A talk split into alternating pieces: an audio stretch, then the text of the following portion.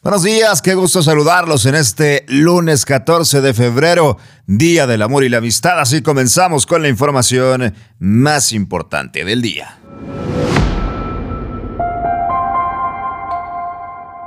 ...91% de los planteles educativos de Nuevo León se declaran listos para el regreso a clases presenciales el día de hoy. Busca el Partido Revolucionario Institucional en el Congreso del Estado garantizar el derecho a una legítima defensa.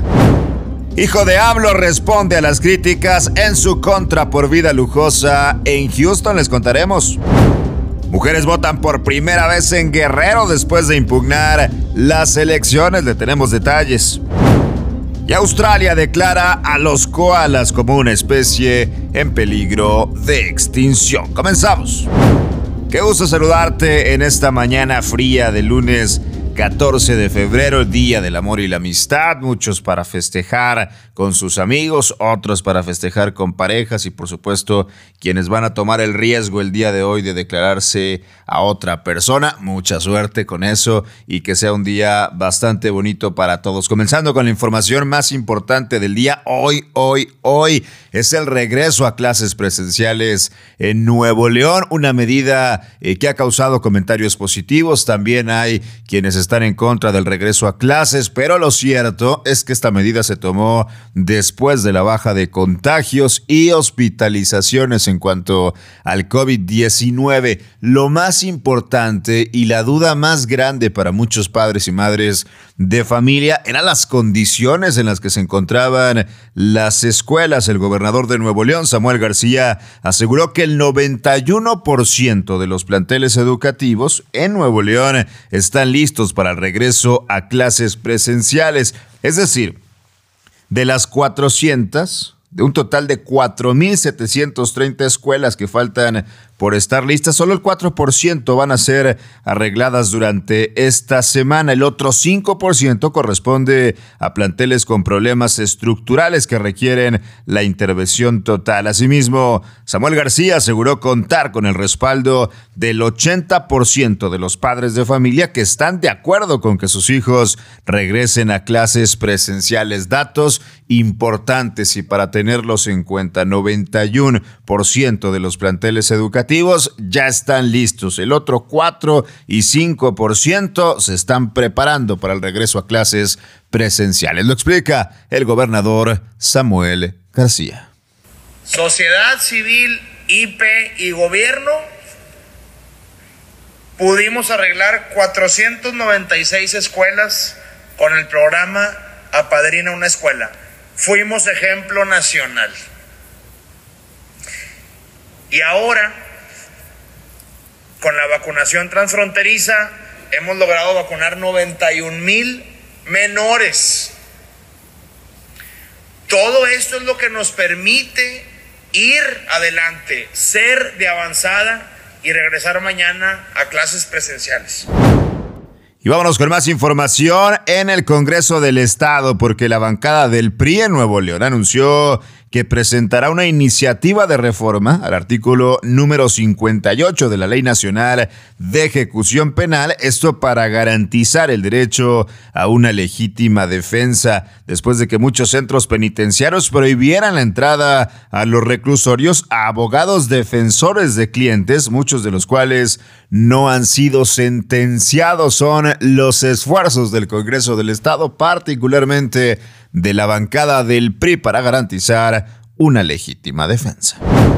Y la nota nacional ha dado el hijo de Andrés Manuel López Obrador, el hijo mayor. Hablamos de José Ramón López Beltrán, que ha estado en la boca del lobo, que ha estado en la polémica por su lujosa vida, y quiero ser muy enfático con esto, que no tiene nada de malo el llevar una vida lujosa siempre y cuando tu padre no predique toda su vida que la austeridad, que la sencillez, que la simplicidad, que no debemos ser aspiracionistas, que no debemos ser egoístas, pero el hijo hace exactamente todo lo contrario. Salió a su defensa, a su propia defensa, y negó tener injerencia en el gobierno mexicano, así como conflictos de interés al rentar una casa en Texas pertenecientes a una empresa y un alto directivo con quien Pemex tiene contratos multimillonarios. López Beltrán aseguró que su dinero lo obtiene de manera honesta y legal, entrecomillado, por medio de su asesoría legal a una empresa dedicada a la remodelación de interiores llamada Key Partners. De acuerdo a registros, esta empresa fue registrada en octubre del 2018, meses antes que López Obrador tomara protesta como presidente, y los dueños son Iván y Erika Chávez hijos de Daniel Chávez, quien es dueño de Vidanta y fue designado, porque no hay casualidades en política, por López Obrador como supervisor honorífico de la construcción del tren Maya. Así las cosas con el hijo del presidente López Obrador, que da una explicación no pedida, pero que además la explicación que da no nos deja con certezas, al contrario, nos deja con muchas dudas de la razón y el origen de donde vienen sus recursos. Por su parte, Caroline Adams, esposa de López Beltrán, aseguró que ella trabajó hace tiempo en el sector energético